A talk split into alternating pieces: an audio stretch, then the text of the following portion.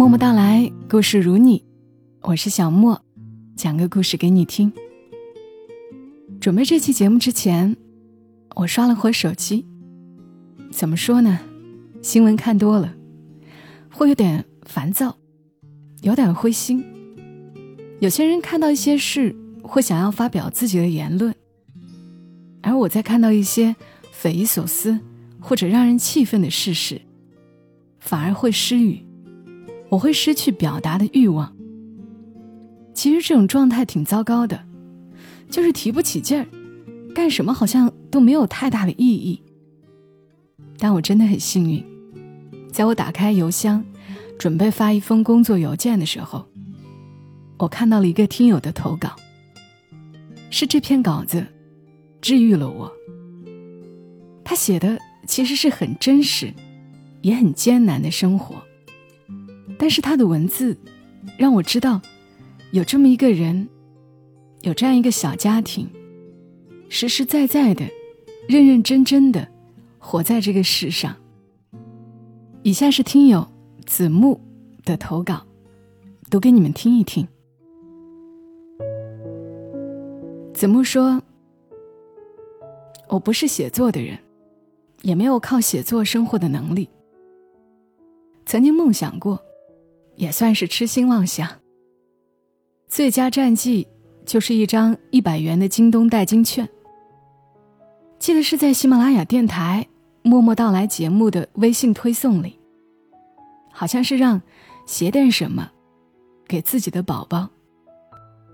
也是闲来无事，写了一点。当时通知我的时候，简直不敢相信。不过现在想想。也可能是刚好够我一个凑数而已吧。我用这份意外的小收入，给妻子买了唇膏，八十多块钱。那份开心，不只是几十元的报酬而已。不过，进度也是仅此而已。三十多岁的男人，没有自己的事业，没有对于明天的打算。就那么混沌着。人们所说的那种属于自己的幸福生活，好像盘古一样遥远、模糊。妻子的期望也不大，不要太拮据就好。不过，就算这样的简单要求，也是常常满足不了的。每月几千块的工资，都要一份份的分出来，存房贷、孩子的托费。抛去日常杂七杂八，看他绞尽脑汁的算计，依然所剩无几，甚至有时囊中羞涩。他对我说：“很累，算计的累，眼里含着泪光的泪。”撇过头，抬手擦拭的手臂都感觉累。我看着孩子。坐在地上玩玩具的背影，想说点什么，又什么也说不出来。北方初春的阳光温暖、和谐，荒野上暗黄干枯的野草下，能模糊的看到点点淡淡的浅绿色。空气里有种新生的味道，好像一个新的起点。又好像上一个终点，重新开始吧。我对站在阳光下的自己说。身后的影子拉得老长，跟着晃晃悠悠的我，一长一短的伸缩着。中午吃啥？我问做饭的阿姨。大豆腐炖土豆块儿。记得给我的饭里泡点汤啊！走远的我，隐约听到他嘴里在嘟囔着什么，或许在说我馋，或者别的什么吧。那个五十多岁的妇女，看着还算干净，做饭的活也不算轻快。从上街买菜到人们吃完饭拾多碗筷，一天下来伺候我们十来个民工。也是腰酸背疼的紧，是啊，人得活着，活着就得吃饭，总得奔饭吧。要是家里在工跟念书的老两口，非得搭上个老来一身病不可。工地，我所谓的新生，我嘴里的那句“重新开始”，算计下来，确实比在工厂里多挣了点钱。不过，日子依旧如此，身后依然是一条栽栽歪歪的影子。下小雨那天午休，妻子发来的视频，他说我黑了，瘦了，他很心疼。他说不行就回来吧，你腰不好，别大发了。我带的护腰带呢，还有几贴膏药，要是疼了我就贴上。再说也不咋疼，干了好多天，顺过假来了。孩子在镜头里嘻嘻哈哈做鬼脸。我问他，想不想我？他伸了伸舌头，什么也没说。通话结束，五分二十七秒。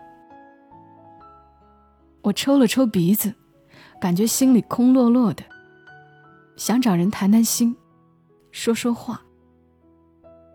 可屋里除了工友的呼噜声，就是一股子汗臭和臭脚丫子混合起来的味道。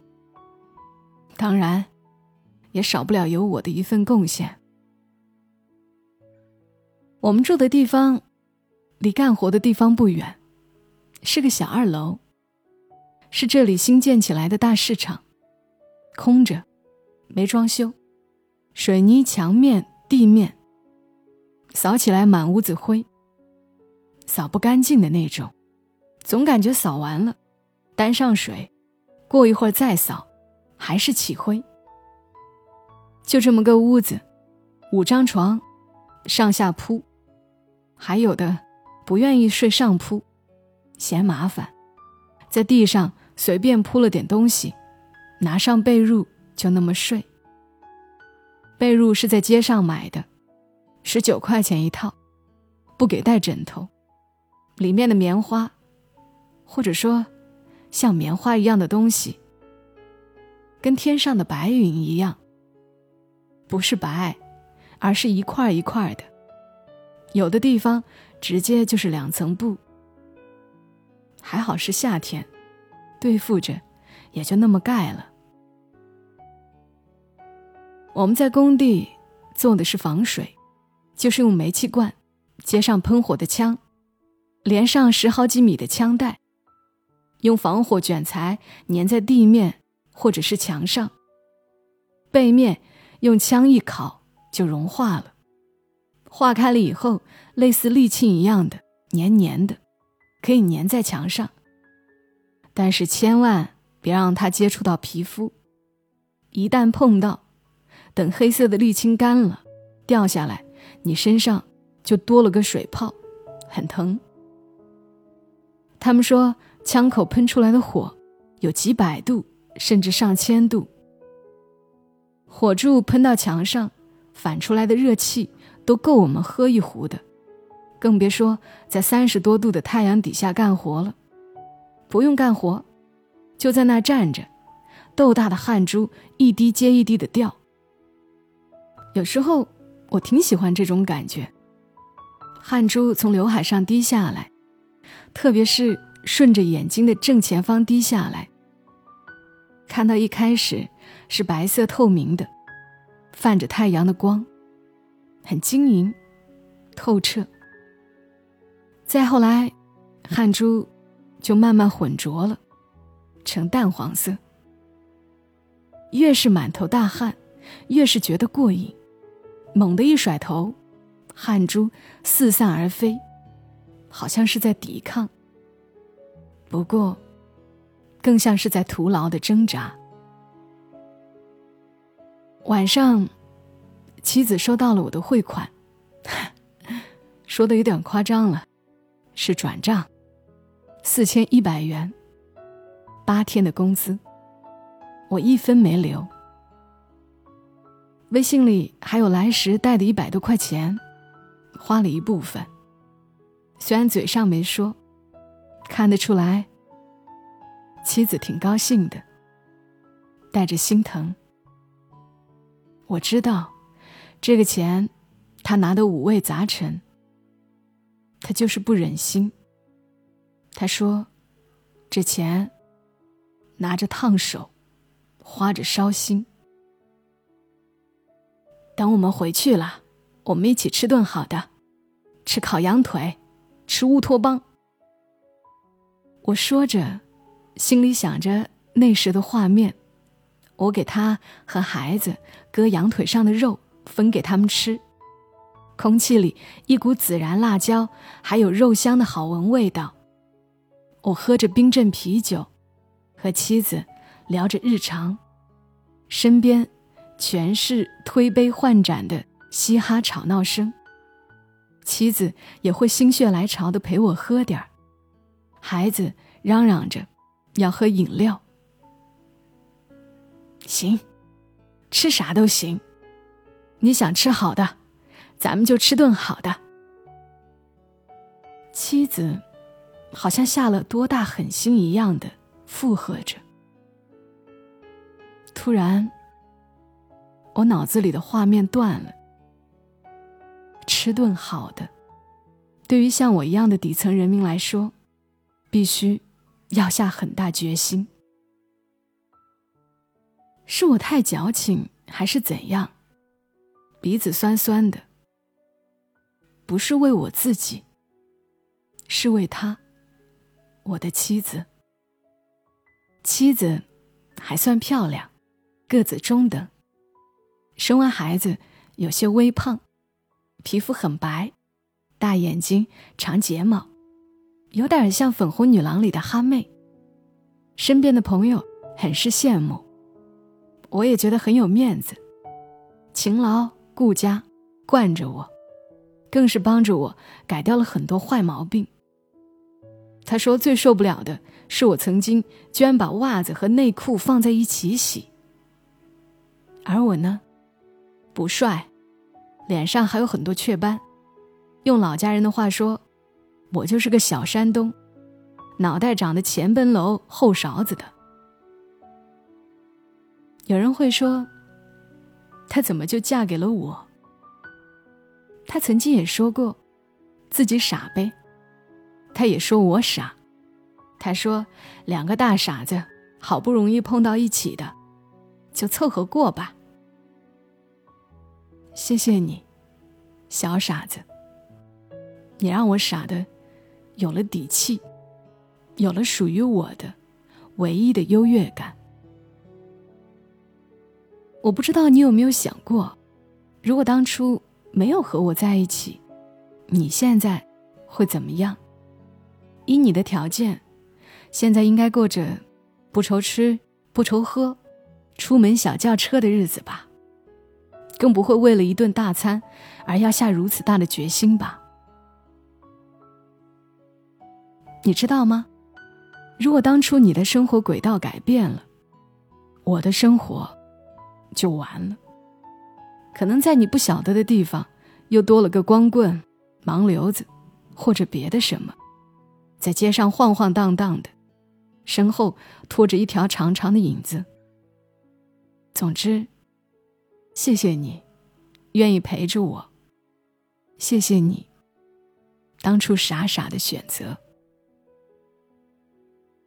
吃饭了，晚饭是鸡肉土豆块，还有凉拌黄瓜，酱油泡的辣椒和葱段。辣椒是真辣，他们说是南方辣椒。天热的不行，桌子是两张办公桌拼到一起的，围坐着十一个人。我们花钱买了啤酒，凉凉的。大锅饭要放得开，想吃啥夹啥，这是做饭阿姨告诉我的。两小盆土豆炖鸡，一会儿就看不到鸡肉的影子了。他们喝着酒，唠着不入耳的嗑，绕来绕去的。除了聊女人，还是聊女人。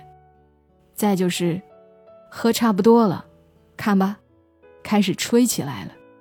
这个说去过哪哪哪，那个说当初干过什么牛叉的工作，更甚的是，一些人以打过多少仗为傲。他们应该没看到我的白眼，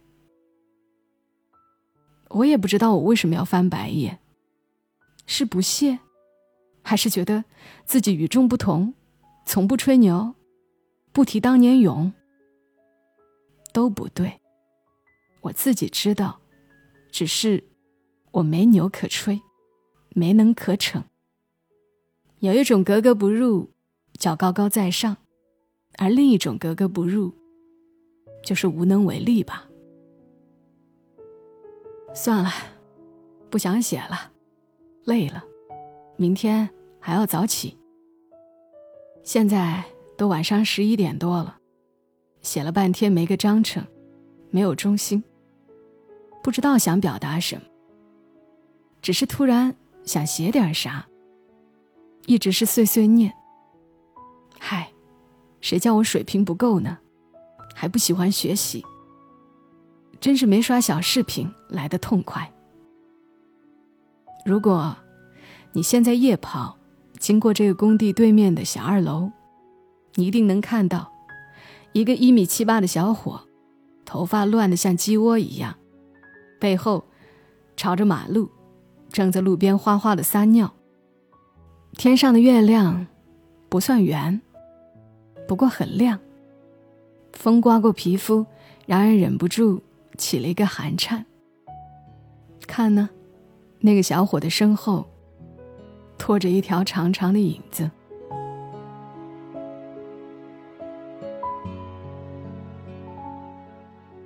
好啦。